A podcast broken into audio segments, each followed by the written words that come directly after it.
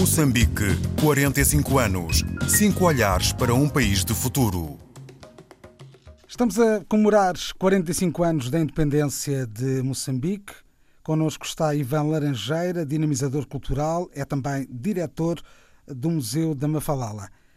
Que atividades é que tem feito, tem desenvolvido nos tempos mais recentes? Bom, este é, é um período um, um pouco atípico para as atividades culturais e artísticas aqui eh, em Moçambique e acredito que no mundo inteiro estamos a passar por um mau bocado. A, a prevenção contra a pandemia do Covid-19 obriga-nos a encerrar os nossos lugares de concerto e, e reduzir os, as aglomerações, de tal maneira que praticamente não temos tido espetáculos por aí três meses desde que este surto rebentou, não é? E estamos todos a, a refugiar-nos agora nas tecnologias digitais e a procurar manter este momento artístico de, aqui do lado de cá de Moçambique eh, através dessas redes sociais, a partir do Facebook, a partir dos Zooms, com concertos, eh, exposições e, e conversas, tudo feito online. Não é? E o Museu Mafalala não é exceção. Temos, uh, temos, uh, temos uh, até três dias atrás tínhamos patente uma exposição virtual com o título precisamente de Até Covid-19 subiu e agora estamos a trabalhar na, na montagem de um seminário de jornalismo cultural, que é uma atividade que já vem acontecendo há quatro anos e que procuramos, procuramos sempre discutir a volta do papel do jornalismo para o desenvolvimento das artes e da cultura de uma maneira geral em Moçambique e mais uma vez eh, esta responsabilidade que o jornalismo também acaba tendo de unir o país e os vários atores eh, culturais espalhados por Moçambique e também eh, na diáspora. Então é um, uma plataforma super interessante na medida em que vai também trazer nuances de Portugal, nuances de Cabo Verde, do Brasil, um pouco de toda, de toda a lusofonia. Sim, vamos então nos reinventando, reposicionando em função deste, destes desafios que o Covid-19 nos, nos apresenta. Estamos a comemorar 45 anos da independência. Já é possível fazer um balanço a nível cultural do que foram estes 45 anos do país? Uh, bom, acho que é, é um momento ímpar. Uh, nós estamos a fazer 45 anos de independência e se Eduardo Mondlane estivesse vivo, seriam, seria este ano também 100 anos de vida. E, e, é um percurso super interessante na medida em que passamos por vários momentos na nossa história e, e a Mafalala é um desses lugares particulares. Entretanto, o balanço que a gente faz, que eu, em particularmente, eu particularmente faço, é que estamos no, no, num bom momento, principalmente no que diz respeito à cultura. Uh, a cultura acabou sendo sempre um elemento importante da história de Moçambique. A cultura e as artes uh, foram sempre um, um, um, instrumento importante e um suporte uh, super importante nesse processo, a partir da luta de libertação, inclusivamente, e, e depois o, o ajudar a nas, o, o, nascer de uma, de uma nova nação. E penso que neste momento histórico que nós vivemos, estamos numa luta para o desenvolvimento e, e buscamos nós posicionarmos-nos eh, como também uma força e uma voz a ter em conta na região e no mundo, de tal maneira que eu, que eu faço uma radiografia bastante positiva daquilo que estamos a viver e naturalmente que temos alguns desafios 45 anos é, é muito pouco e, e, nestes 45 anos vivemos vários momentos também. Passamos do, do, por uma guerra civil, passamos por, a, por o processo de estabilização da paz e ainda estamos a debatermos com algumas questões que é preciso ultrapassar e isto é também sintomático do, do, no setor cultural. Entretanto, eu acho que a cultura é aquele setor que, que, que, motiva, que, que inspira e que traz também aquilo que são as preocupações do, do, do, povo moçambicano e de qualquer uma outra sociedade. E aqui não é, não é exceção e vamos trabalhando à volta disso. Tu estás no microcosmos, estás no bairro da Mafalala, eh, que é um bocadinho o reflexo de um país. Eh, aí podemos encontrar culturas do norte, também também de países de, vizinhos de Moçambique e também do sul de, de Moçambique. esse reflexo que temos aí na Mafalala é um bocado o espelho de um país, muitas culturas, muitas línguas. Esta riqueza cultural é também uma característica a afirmar no mundo? Absolutamente, acho que esta é uma das eh, maiores forças que Moçambique tem, eh, é precisamente a sua diversidade cultural. Eh, nós, por um lado, estamos colocados também na costa do Índico e isto dá-nos uma janela para o Oriente e, e, naturalmente, que bebemos também muito da, da cultura oriental. Há muito que se possa dizer na nossa gastronomia que vem da Índia, que vem da China, uh, as religiões uh, que estão presentes em Moçambique, que tem também muito do Islão, que é também fruto desta relação com o Oriente, mas simultaneamente esta questão lusófona, não é? Que é o processo todo da história, dos descobrimentos e tudo mais, que faz com que Moçambique também se posicione como um país eh, de português e que, e, que, e que, está associado a todo o movimento da lusofonia. E, e no contexto da região também temos toda uma cultura banto, que, vai desde aqui a influência Zulu a Sul, até a influência Swahili mais a norte com a Tanzânia e, e, o Zulu na África do Sul. Então, isto faz de nós um, um país eh, bastante rico e que facilmente se relaciona com, com várias culturas e com o mundo. E, e penso que é um exemplo uh, a mostrar e é também uma forma de de mostrar a universalidade do, do, moçambicano e como é que este moçambicano também se posiciona hoje como um cidadão do mundo. Uh, então, uh, o, o, património linguístico, por exemplo, que a gente tem em Moçambique é riquíssimo e vasto e que reflete estas, estas nuances todas a que eu me referia. Então, uh, há que capitalizar e há que fazer com que isto seja, de facto, um elemento transformador e impulsionador. Que ideias para o futuro, na tua opinião, ehm, para projetar Moçambique no mundo? Bom, eu penso que vivemos neste momento um processo de reinvenção. Acho que o futuro eh, ele está intrinsecamente ligado à nossa cultura e acho que a cultura é um elemento que tem que ser visto de uma maneira abrangente não apenas na perspectiva do entretenimento e, e, das artes, mas olhar a cultura também como um elemento pedagógico, como um elemento de memória e como um elemento de desenvolvimento de narrativas positivas e transformadoras. Né?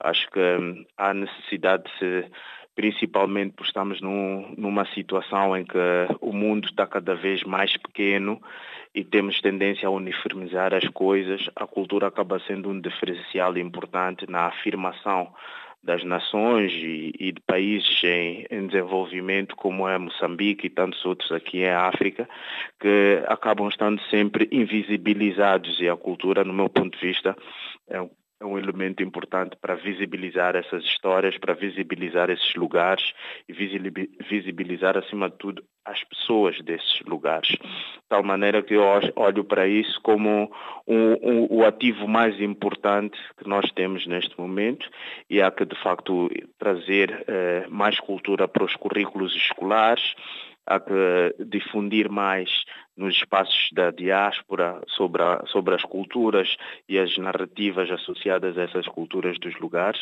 para que as pessoas possam saber e identificar-se melhor e terem um posicionamento mais firme a respeito daquilo que elas são e representam. Ivan Laranjeira, dinamizador cultural, é o diretor do Museu da Mafalala. Obrigado. Cinco olhares para um país de futuro. Sara Fakir formou-se em economia, trabalhou em várias empresas em Maputo, Moçambique. Há 10 anos decidiu passar para o outro lado, a nível empresarial, e, e cofundou uh, a Ideia Lab, uma empresa dedicada a fomentar o empreendedorismo, dar formação em inovação. Sara, isto foi um salto para o desconhecido na altura ou havia já hum, alguma solidez no, no projeto que então se desenhava? Não, não, não, foi, não foi um passo no escuro, foi, foi uma preparação. Eu já era empreendedora, aquilo que se chama empreendedora em 10%, portanto, ao longo da minha carreira e muito cedo comecei a empreender uh, a par e passo, portanto tinha o meu trabalho, mas também também tinha o meu negócio e o, primeiro, o meu primeiro negócio foi na área de retalho. Era um pequeno negócio, no, espaço de retalho, tinha uma marca uh, própria e, e, foi assim que também comecei a tomar o, o, ou comecei a experienciar o empreendedorismo, embora nessa altura uh, empreendedorismo ou empreender não fosse ainda uma palavra que fizesse parte do nosso uh, vocabulário. E, e, a verdade é que nessa altura eu também não me conseguia ver como uma pessoa exclusivamente de negócios, não é? Uh, porque tinha a minha profissão uh, também, mas acabou por me dar esta bagagem para conhecer os pequenos negócios, o funcionamento dos pequenos negócios, e, e muita gente acabava por me perguntar Uh, mas então, Sara, como é que tu vais, como é que tu mantens a tua profissão e como é que paralelamente fazes o teu negócio? E foi um bocado assim que começou, porque as pessoas chegavam uh, até mim para com esta curiosidade e a partir daqui começávamos a fazer algumas sessões de mentoria para juntarmos estas ideias que, que, que estes amigos tinham e ajudá-los também a dar o primeiro passo para começarem o seu negócio. Então, o, o, o crescimento ou o nascimento da Ideia Lab acabou por ser assim um bocado orgânico, porque já trazia esta componente e acabou por mudar o, o, o digamos assim, algum know-how também do funcionamento das pequenas empresas, porque o meu trabalho era mais com grandes empresas e conseguir jogar aqui um bocadinho o conhecimento. Portanto, não foi um passo no escuro, eh, foi um processo de, de construção até chegarmos à ideia LEP. E agora uh, passou uma década. Neste momento, quando a Sara Fakir de manhã vai para o trabalho, isso é uma situação que ainda tem pontos de contacto com o que era há 10 anos ou é totalmente diferente? Eh, não, tem obviamente alguns pontos de, de contacto. Quer dizer, obviamente que o negócio cresceu, não é? Eu lembro-me que muito no início o nosso sonho era ter uma incubadora de negócios. Quando começámos, nem sabíamos bem o que é que isso era, não é? Uh, e, e, hoje não, hoje já temos um perfil de, de, negócios em que trabalhamos com diferentes organizações para podermos trazer este suporte ao empreendedor, não é? Uh, uh, mas, mas cresceu. Claro que há muitas diferenças, mas em termos da nossa visão mantém-se, nós ainda continuamos a acreditar que, que, queremos ter um país empreendedor, onde as pessoas têm efetivamente o conhecimento e os recursos para poderem transformar as suas ideias em negócio e contribuírem eh, ativamente para a construção de um país que se quer de desenvolvimento inclusivo e sustentável, não é? Portanto, é este caminho, é com esta visão que a gente faz um caminho para onde estamos, eh, para onde estamos hoje. E vocês, nesta altura, têm uh, um portfólio impressionante, têm, uh, em termos de números, uh, o de pessoas formadas, de empresas que, entretanto, foram criadas na, na sequência dessas ações, têm números também impressionantes em, em 10 anos. Isto corresponde hum, a quê? A uma, a uma junção feliz da vossa iniciativa com um, um grande espírito empreendedor que encontraram na cidade, no país? Os nossos números são, são, são, são eu, eu, começo por dizer que estes números que, que, que, que apresento, porque nós falamos de quase 4 mil pessoas eh, treinadas, mais de 900 negócios diretamente apoiados, isto é uma conta que nós estamos a fazer nos últimos cinco anos, porque no início eh, nunca tivemos esta preocupação de medir o impacto. O que nós queríamos era fazer, também estávamos no nosso startup, não é? Eh, ao longo do processo fomos perceber a importância de medirmos o impacto e conseguirmos demonstrar aquilo que nós eh, estamos a fazer. Mas esta procura vem, vem, de, vem, de, vários, vem de vários cenários. Uh, a condição do emprego em Moçambique uh, e um pouco por todo o mundo também, obviamente, uh, é uma questão de debate, sobretudo a questão do emprego jovem. Há muito poucos empregos ou muito poucos empregos são criados anualmente versus, por exemplo, o número de, de estudantes graduados que saem do ensino técnico ou do ensino superior, por exemplo, e uh, estes jovens que têm, ao qual já foi feito um investimento, ao nível de formação, uh, têm muito poucas uh, oportunidades no espaço do emprego. Então, muito dentro do nosso trabalho, e nós trabalhamos ao longo de três pilares, seja por uh, criar e estimular uma cultura empreendedora, seja ativar os primeiros, o, primeiro passo para o negócio ou depois acelerar negócios existentes. E nesta componente de estimular o empreendedorismo, a gente tenta passar esta mensagem de que o empreendedorismo pode ser uma alternativa válida e pode essencialmente ser uma alternativa válida para, uh, para a juventude, não é? Uh, que tem, tem, sobretudo, tempo, um recurso que é valiosíssimo, que é o tempo, em que pode testar as suas ideias e começar a dar os primeiros passos. Então é muito por aí criar este, criar este awareness, criar este ambiente em que as pessoas começam a ver o, empreendedorismo como uma oportunidade que depois também nos traz o pipeline uh, de, de, de, de jovens empreendedores e não só para participarem nos nossos, nos nossos programas. Portanto, acho que aqui a combinação é de facto a necessidade de nós estarmos uh, a ir de encontro à necessidade de, das pessoas, uh, que é efetivamente encontrarem alternativas uh, sustentáveis para, para as suas vidas e primeiro para se sustentarem a si e depois para conseguirem começar a criar empregos para outros no seu processo de crescimento. Eh, e, portanto, isto penso que pode ser uma contribuição aqui também para suprir alguns destes números e estas dificuldades que a gente tem em relação à criação de, de, de, empregos e, sobretudo, criação de empregos para os jovens. Quer em relação ao seu trabalho, quer em relação ao seu país. Qual é a sua ambição para os próximos 10 anos? A minha ambição é que eh, eu, sinceramente, acredito que o nosso desenvolvimento passa por criar um setor privado eh, dinâmico e robusto. E quem vai criar este setor privado dinâmico e robusto são uh, efetivamente os moçambicanos. Então, o nosso trabalho vai continuar. Enquanto houver oportunidade, enquanto houver este espaço para as pessoas fazerem coisas, eu continuo a acreditar que a ideia LEP se vai manter relevante. Uh, e o que nós queremos e o que eu quero ver nos próximos 10 anos é efetivamente este desenvolvimento a acontecer eh, termos aqui um conjunto de empresas que são dinâmicas, que conseguem trazer competitividade à nossa economia, eh, que conseguem gerar não só empregos, mas também outros recursos que podem posteriormente ser investidos em outras áreas, não é? Porque isto sim vai nos trazer o desenvolvimento. Então a minha visão, ou aquilo que eu ambiciono nos próximos 10 anos, é que efetivamente a gente tenha um país e uma região eh, e um continente eh, que seja eh, eh, onde efetivamente as pessoas possam colaborar para o seu desenvolvimento, onde estejam a criar empresas, estejam a criar empregos e que a gente possa viver sem estas grandes manchetes tristes e, pesadas que a gente vê no mundo sobre Moçambique. Portanto, é efetivamente trazer uma transformação e é conseguir construir uma nova narrativa para, para o continente. Esta é a minha ambição. Moçambique, 45 anos. Cinco olhares para um país de futuro.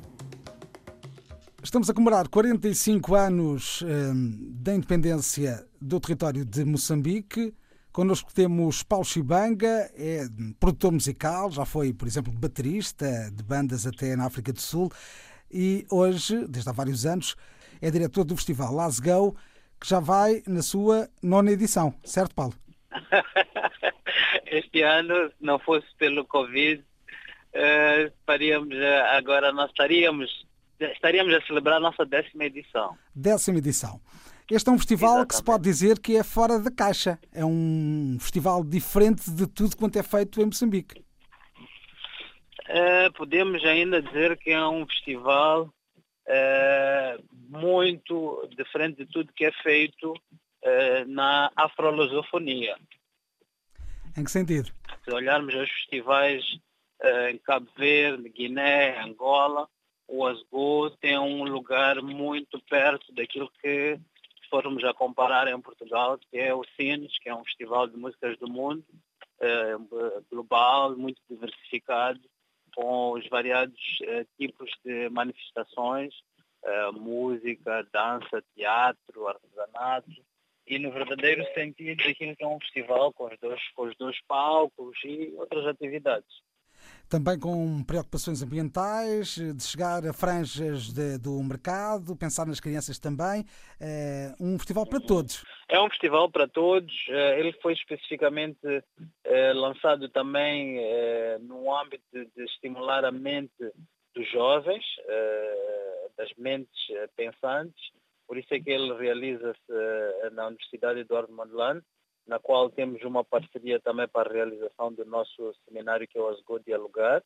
E, ao mesmo tempo, como disse, para, para as crianças, a fim de incutir os valores da cultura, da música, das artes nesta idade terra.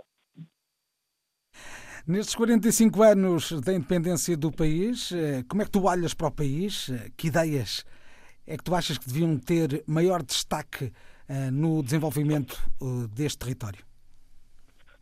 45 anos é muita coisa.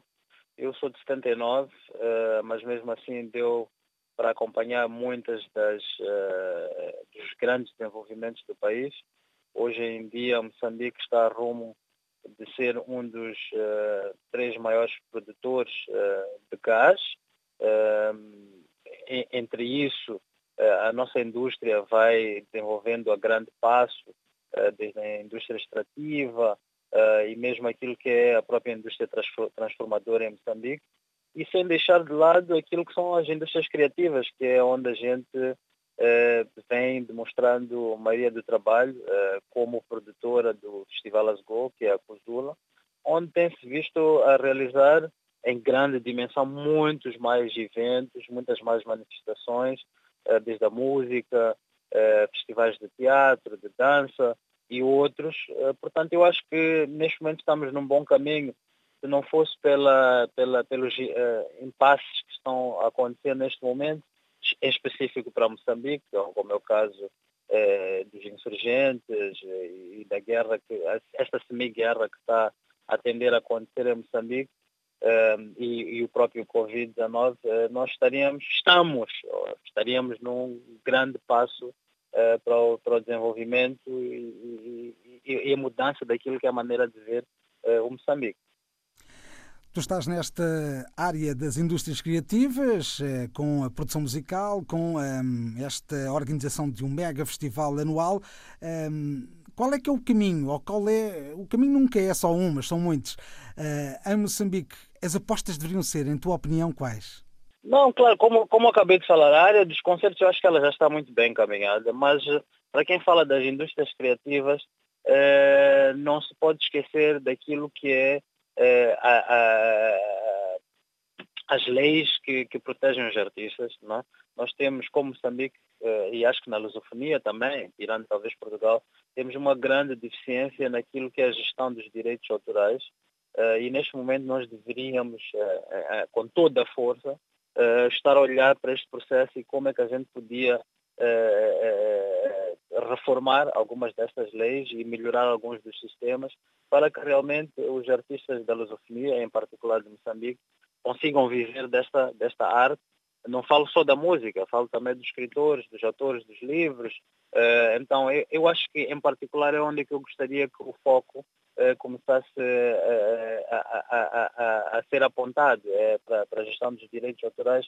Nós, na CUSULA, também iniciamos há dois anos um novo departamento, que é a Modigi, a Moçambique eh, Digital, que é uma área de distribuição digital de conteúdos para, para a música moçambicana, no sentido de disseminar e exportar aquilo que é o melhor da música moçambicana e, acima de tudo, trazer esta renda que, o, que os artistas moçambicanos nunca, eh, nunca puderam eh, ter. Eh, na verdade, a questão de venda de, de CDs, eh, acho que também na afro-lusofonia sempre foi uma, uma, um aspecto muito deficiente por causa da distribuição dos CDs físicos e das lojas.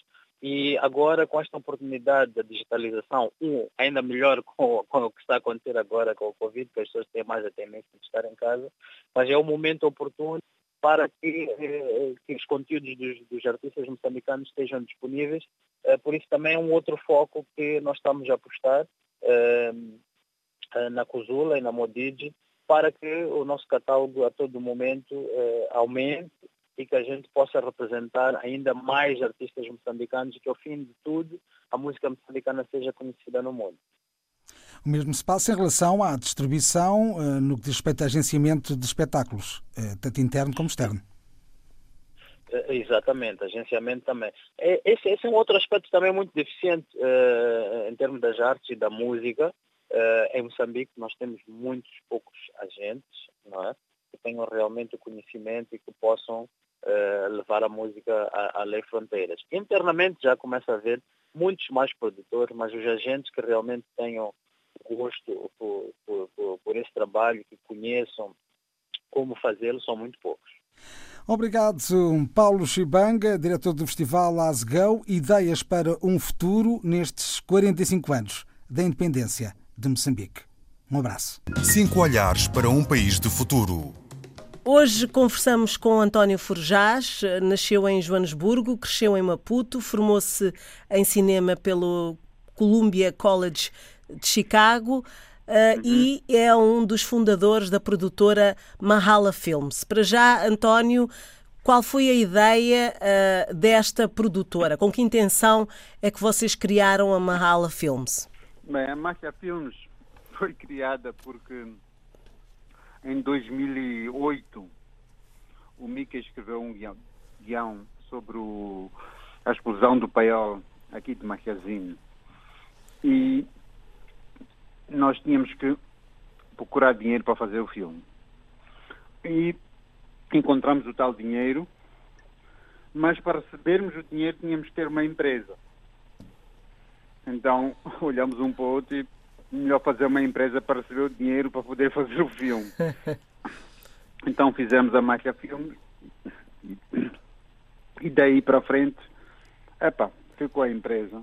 Ficou, é esse o nome que, que vos é, é, liga vem, ao cinema? Vem do, do, nosso filme, do nosso primeiro filme, que chama-se Macha, que é um diminutivo de Machazine, que é o tal sítio onde explodiu o paiol de Machazine. Uhum. Então demos o nome à empresa como o nome do filme. E António, como é que surgiu esse gosto pelo cinema? O gosto pelo cinema surgiu quando eu era miúdo e a minha mãe trabalhava no Instituto Nacional de Cinema aqui em Moçambique e eu ia com ela para as filmagens e ela também editava, então quando ela editava eu estava na sala de edição e depois a minha mãe foi trabalhar para a TV, que foi a televisão experimental de Moçambique.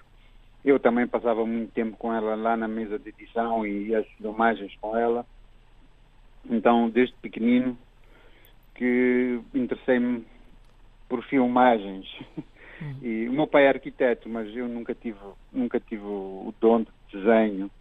Mas eu acho que também passei mais tempo com a minha mãe, né? ela é que me levava para os sítios todos. E então ganhei aquele gosto de filmar, filmar e sempre disse que queria fazer filmes, queria fazer filmes. Então quando chegou a altura de acabar a escola, fui para a escola de cinema. Então fui para a escola de cinema em 90, 91, 1991 em Chicago. Que filmes é que tu querias fazer?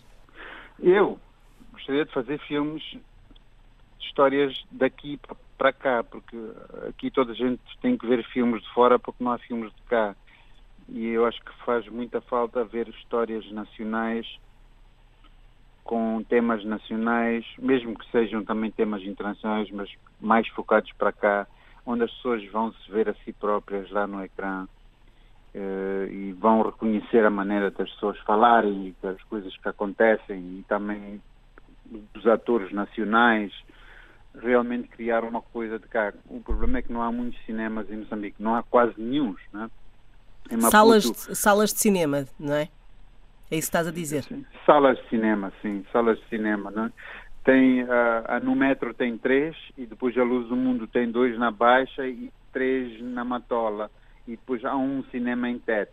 Então, para um país de quase 30 milhões de pessoas, há quantos? 3, 4, 5, 6, 7, 8, 9. Há, há 9 salas de cinema.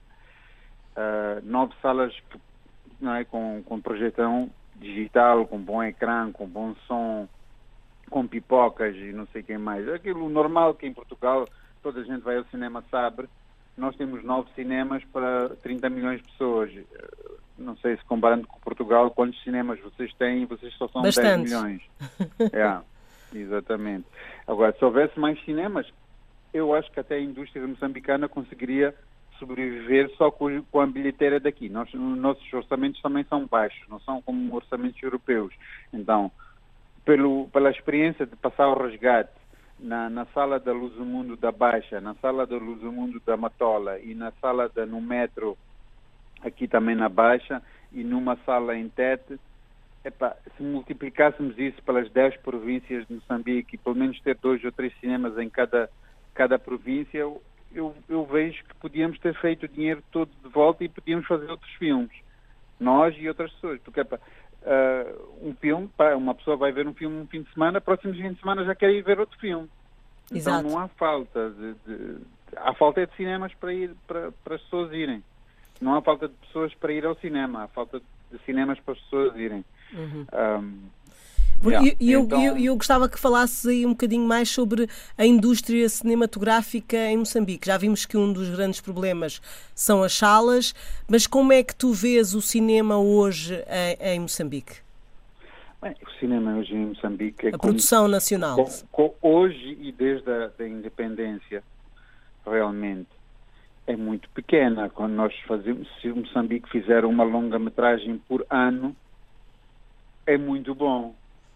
E eu acho que não faz, se contares os filmes todos moçambicanos e contares dos anos de independência, acho que são 40, quase 45 anos, não temos, acho que 10 filmes ou, ou 15 filmes uh, longas metragens moçambicanas.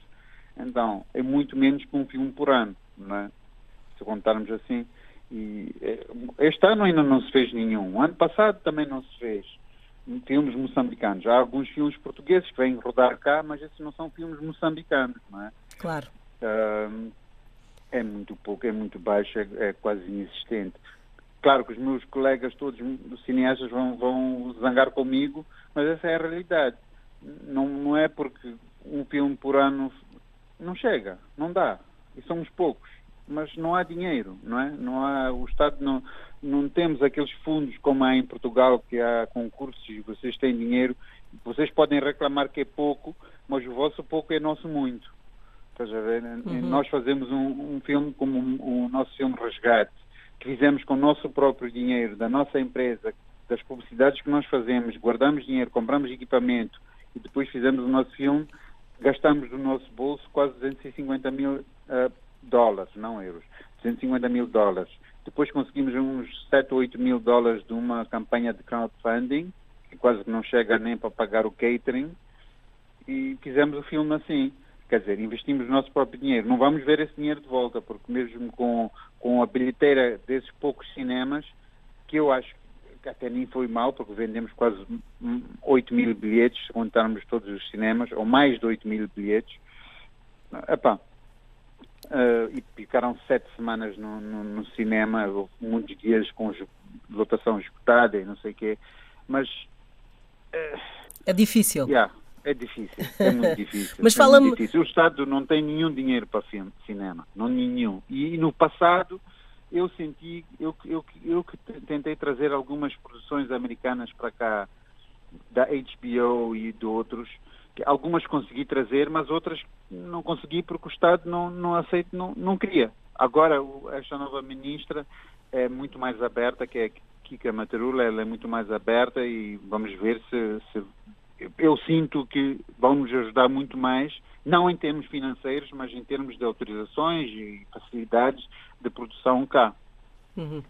Uh, Fala-me então de, do resgate, que independentemente, uh, tu já falaste de, do pouco apoio, que, ou nenhum que tiveram, uh, e da luta que foi por este, esta longa em, nos cinemas, mas esta viagem do resgate tem sido um caso de sucesso, não é? É o primeiro filme moçambicano a entrar no catálogo da Netflix que é, é estão de parabéns e eu queria uh, que tu me falasses do que é que é esta sensação e, e do que é que é uh, uh, este resultado do resgate. Vocês, o que é que esperavam deste filme? Então, é, é, é exatamente o no, o nosso, a nossa esperança sempre foi que chegasse ao Netflix.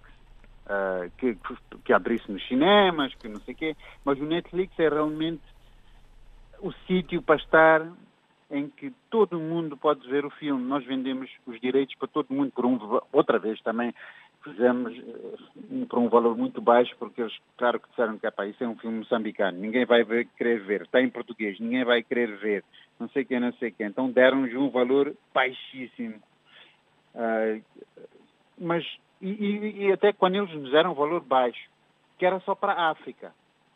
E nós é que lhes dissemos a eles que não, mesmo por esse valor, nós não, não nos interessa neste momento o dinheiro.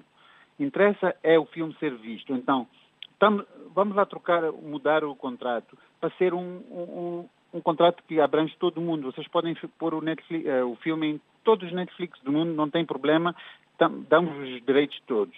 E pelo mesmo valor fizeram o mundo todo. Mas pelo menos assim o filme vai ser visto no Japão e onde, Japão, América, Brasil, Portugal, onde quer que seja que exista Netflix, o filme vai estar disponível pelo menos para 30 meses. E por causa disso, quando nós fizemos essa abertura, eles também decidiram dobrar o filme para inglês. Então, neste preciso momento, estão a dobrar o filme em Londres para inglês. Então, quem quiser ver o filme, vê em português, na língua original, ou vê com subtítulos em português, francês, inglês, ou vê o filme em inglês. E isso vai dar. Eu, eu, se, se, se pudessem fazer em francês e alemão e holandês e espanhol também era muito, muito nice, mas neste momento eles não vão, não vão investir mais do que se fazer em inglês. Yeah, mas nós estamos mesmo muito felizes, mesmo muito felizes, porque esse era o nosso objetivo, era conseguir mostrar que conseguimos fazer nós próprios nossos filmes e que os nossos filmes têm qualidade para chegar a algum lado e para as pessoas verem. E o feedback que já tivemos de toda a gente que vê o filme, toda a gente gosta. Uhum. Muito, temos muito pouco feedback mau. Mas, então aqui em Moçambique é tipo 99% gosta. Uh, fora, até fora muita gente gosta. Já ganhamos três ou quatro prémios uh, em festivais internacionais. Uh, não acho que vamos ganhar muito mais, porque também o nosso filme é, é um pouco comercial demais, talvez. A história é um pouco mais comercial. Não é daquelas histórias típicas africanas sobre aquelas histórias típicas africanas que toda a gente está à espera de ver ou que está acostumada a ver. Então também houve, houve alguns festivais que escreveram para nós disseram olha, o filme está muito bem feito, mas não parece uma história africana, então não pode entrar no, no Festival de Cinema Africano.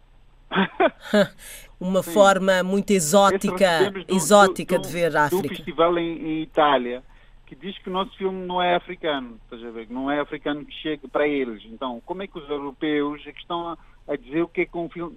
Quer dizer, os europeus é que estão a dizer que um filme africano tem que ser assim. Eu acho que um filme africano é um filme africano, não interessa como é que é, não é? é feito aqui por moçambicanos, com história moçambicana, com atores moçambicanos, com dinheiro moçambicano, é um filme africano. Exato. É mais africano do que muitos filmes são feitos cá com dinheiro uh, europeu, com, com, com técnicos europeus, tudo feito com europeus, exceptuando os atores que são africanos. Portanto, o Mas cinema também é uma forma de romper com alguns preconceitos, não é? É isso que. É sim, é que... sim. E, e é olhar o futuro, agora para terminarmos, a olhar uhum. para o futuro e para o futuro do cinema, para o futuro de Moçambique. Uh, dizem que um país ou, ou, uma nação sem cinema é uma nação sem memória. O que é que, António, o que é que tu esperas que o, o cinema dê uh, a, a Moçambique? Não só o teu, não é? Sim, sim. Eu, o que eu espero é que o cinema exista mais, quer dizer, como é que eu posso dizer? Que exista mais cinema, não só nosso, todos, porque realmente, como dizes, é o, é o que vai guardar a história deste país. Porque daqui a 10, 20, 30, 40 anos, as pessoas podem ver filmes, os nossos filmes que nós fizemos agora nos anos 2020 ou 20, né? e ver como é que era Moçambique. é uma história, é uma maneira de, de guardar a história de um país. Cinco olhares para um país de futuro. Estamos na companhia de Daniel Aka Sigalk, da banda Sigalk Project. Olá, Daniel. Para já, uh, diz-nos o que é que vos moveu ou o que é que juntou para formar esta banda. Uh, yeah, a banda Sigalk Project uh, é uma banda que uh, nasceu em 2000, acho que 2010 ou 2011. Uh, eu sou diretor de uma empresa que, que, que faz uh, mídia para desenvolvimento uh, através de, de, de, de África. Um, então, até agora, nos últimos 20 anos, acho que produzimos em, por aí 15 a 20 países do continente africano. A maioria dos projetos tem a ver com rádio novela e com músicas, músicas temáticas, música, música para, com, com, tópicos de desenvolvimento. E então, epa, depois de um tempo eu tinha tantas músicas com, com, com, com, com, com ideias muito abrangentes para desenvolvimento. Então, por isso, decidi criar uma banda eh, baseada em Moçambique. Uh, nós temos uh, dois sets, um aqui em Joanesburgo, outro em Maputo, e preferia trabalhar eh, em Moçambique. Então, por isso, epa, uh, comprei um, um, um espaço, fiz o, um estúdio de gravação, um, um parque de música ao vivo, e começamos assim, uh, nos ensaios, e uh, depois uh, fizemos um programa semanal, mensalmente, chama, chama, chama-se Sábado Chonado, que é o sábado que vem entre o dia 16 e 22 de cada, cada mês. Chonado significa quando, quando não tem bolso roto, quando não tem, não tem dinheiro no bolso. Então, o sábado que, que, que, que tem menos, menos coisas acontecer. Então chamamos de sábado tornado. E, uh, yeah, um, e, e... durante cinco anos, depois uh, houve, houve, um roubo, infelizmente. Então tivemos que parar um pouco. Uh, yeah. Mas a ideia. Estamos, estamos a tentar reconstruir, mas a Corona não está a ajudar. Pois, é difícil. Portanto, nesse espaço que, que vocês tinham, que fazia parte da, da, do trabalho da vossa banda, era também uma escola? Sim, sim. A escola também começou eh, Malta, Malta 2012. A escola eh, ajudaram-me muito, muito, muito pouco para comprar instrumentos musicais. Acho que tivemos por aí 13, 14 instrumentos de sopro, guitarras, saxofones, flautas até. Uh, e, e, a escola andou durante, por aí também, cinco, seis anos.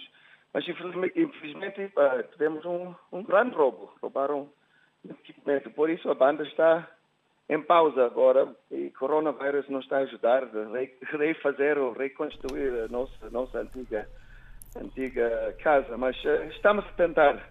Portanto, a... Dizem que a fronteira vai, vai se abrir só, só no próximo ano, então também problemas de, de manter, manter a, a, a, casa e o centro enquanto não, não, não, não tenho acesso. De, Mas a ideia é, é, é, continuar com a escola, portanto. Uh... Sim, também. Gostaríamos, quando tivermos tempo, para, para, para recomprar esses, esses, uh, instrumentos esses elementos que foram, que foram roubados. Uh, Daniel, o que chama a atenção do vosso projeto tem a ver com as mensagens. Vocês fazem uma música com mensagem. Têm atenção e são, de certa forma, uh, pessoas atentas ao que se passa na sociedade. Sim, as mensagens são várias. Falamos de direitos de mulher, falamos de, de, de, de tráfico humano, falamos de, educação de, jovens, crianças, são muita, são, são muita coisa. HIV, então cada música é, tem, tem, um, tem um, um tópico diferente. Uh, a maioria, não maioria, mas acho que dos por aí 15, 15 temas que estão no, no nosso, no nosso DVD, acho que uh, por aí quatro, talvez cinco, uh, são, são em, em, em, em línguas moçambicanas mas os outros também são em, línguas dos outros, eh, dos outros eh, países. Por isso é, é um grande trabalho para os cantores aprender todas essas, essas línguas. Quem é que faz parte da, da, da banda? A nosso, a nosso centro uh, está no, no, no, na zona, chama-se Chamanculo. Uh, então a maioria dos músicos são de Chamanculo mesmo, uh, mas de, de Maputo, de Maputo todos são, são de Maputo. Portanto, voltando a, a, aos vossos temas, hum, de certa forma é, é muito importante para vocês que as músicas tenham uma determinada mensagem. Isto é porque vocês acham que uh, através da música e das palavras uh, podem mudar uh, o mundo? Epa, a ideia, ideia é isso. temos tantos problemas aqui na África não só Moçambique, mas Moçambique é, é, é em termos de, de, de, em termos de tema de educação, é, pá, Moçambique é, é, um dos piores uh, países uh, em, África. Existe muita corrupção, existe mal governação. Então, já, uh, músicos, artistas podem bem ajudar, ajudar no, no, no, desenvolvimento do país por anunciar o povo, povo africano, mas especificamente o povo moçambicano, tem medo de reagir. Então, por isso, quando o povo tem, tem acesso de, de, de, de música ou de arte ou de drama, eh, eh, essas coisas criativas, eh, ajuda o povo, primeiro, a abrir, a abrir conversa sobre esses assuntos, mas, segundo, ficar mais livre para, para, para reclamar, para para epa, anunciar que a injustiça existe, né? Para dizer o que pensa, né? Sim, exatamente, exatamente. Portanto, nestes 45 anos de independência de Moçambique, Daniel, uh, o que é que esperas uh, do futuro de Moçambique e, de que forma é que o vosso projeto ou a música moçambicana pode contribuir para um país melhor? Yeah, basicamente, basicamente o que o que ainda ainda diz, Moçambique é um, é um dos países africanos único onde que tem vários tipos de, de música uh, naturais ou de, de, de, estilos que, que foram que foram que foram feitos em, em Moçambique. Mas outro outra coisa que gosto de música moçambicana é que os moçambicanos durante a história musical de Moçambique, os moçambicanos sempre tinham acesso uh, um, da música, não só, não só de, várias partes da África, mas também muitos influentes de, música cubana, do, do, jazz americano, de, desses vários tipos de música. Então, por isso, os moçambicanos são muito um, diversified, exatamente. Tem muitos influentes diversificados por isso, Moçambique tem um uh, mosaico de, de, de, esculturas musicais. E por isso também é mais interessante uh, trabalhar e produzir e escrever uh, música em Moçambique. Moçambique, 45 anos. Cinco olhares para um país de futuro.